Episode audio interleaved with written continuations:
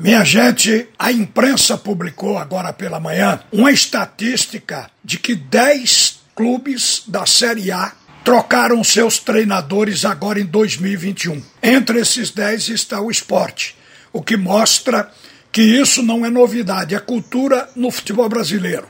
Acontece, porém, que no caso de Jair chamou atenção porque foi o único que teve contrato renovado e menos de dois meses depois foi demitido. Foi o que aconteceu com o técnico do esporte. Hoje, pela manhã, no bate-rebate, o presidente Milton Bivar disse que o motivo da demissão do Jair foi a nova regra, que exige agora que o clube tenha só um treinador por competição. Então o esporte não tinha confiança no trabalho de Jair. Achou que poderia ter que demitir dentro do Campeonato Brasileiro, aí seria pior, porque estaria ferindo a norma. E aí teria que ter o seu substituto da base do clube, os treinadores da casa.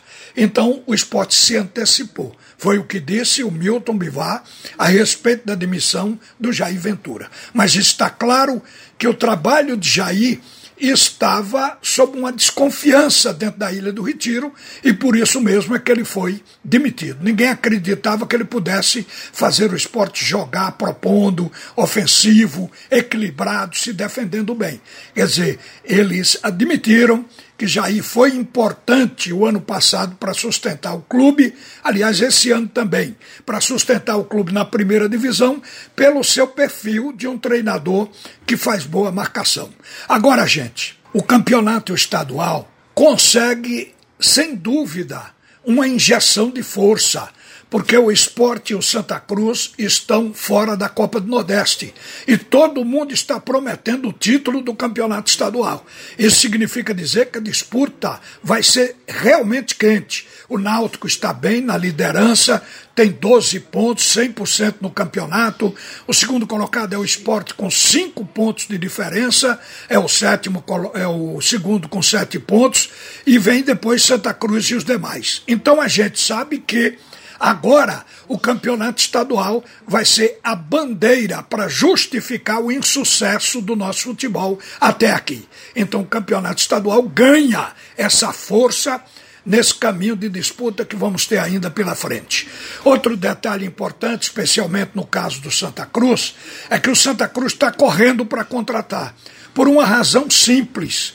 O Santa lançou jogadores da base por falta de recurso, na esperança de que eles correspondessem no primeiro momento, e aí, quem sabe, o time ficaria barato e continuaria assim até a Série C. Acontece que o time falhou, caiu da Copa do Nordeste e ficou visto que jogador da base não pode, com raras exceções, assumir a titularidade para uma competição que ele ainda não passou. É o caso dessa turma que saiu do, da base do Santa Cruz. Então o Santa Cruz tem que promover esses jogadores aos poucos. Jogadores da base precisam ir para o banco e sendo utilizados 10, 20, 30 minutos ao longo da competição. Então, Santa Cruz, para competir bem ainda o estadual e para também ter uma probabilidade na Série C, vai ter que mesclar, investir com jogadores rodados que tenham qualidade, para que os garotos se agreguem aí e depois possam substituí-los. É isso que tem que se fazer como uma coisa absolutamente normal. Mas o Santa está atrasado, como o esporte está atrasado nas suas contratações e como o Náutico, seguramente, pelo que a gente viu do atual plantel, o Náutico ainda precisa se reforçar para o campeonato nacional, o campeonato da Série B. Uma boa tarde, minha gente. A seguir, o primeiro tempo do assunto é com Roberto Queiroz.